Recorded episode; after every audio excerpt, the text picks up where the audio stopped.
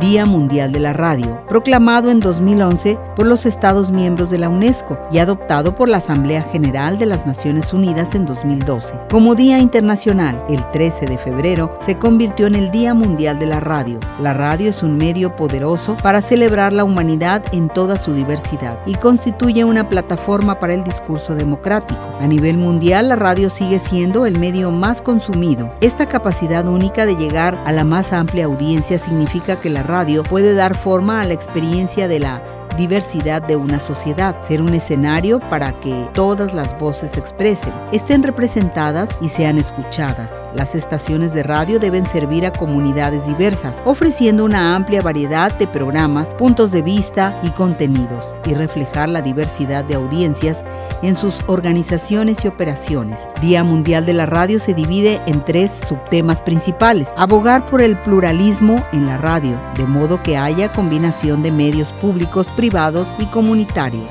Fomentar la representación en la sala de redacción, donde dos equipos estén integrados por diversos grupos de la sociedad. Promover la diversidad de los contenidos editoriales y los tipos de programas para que reflejen la variedad de los públicos.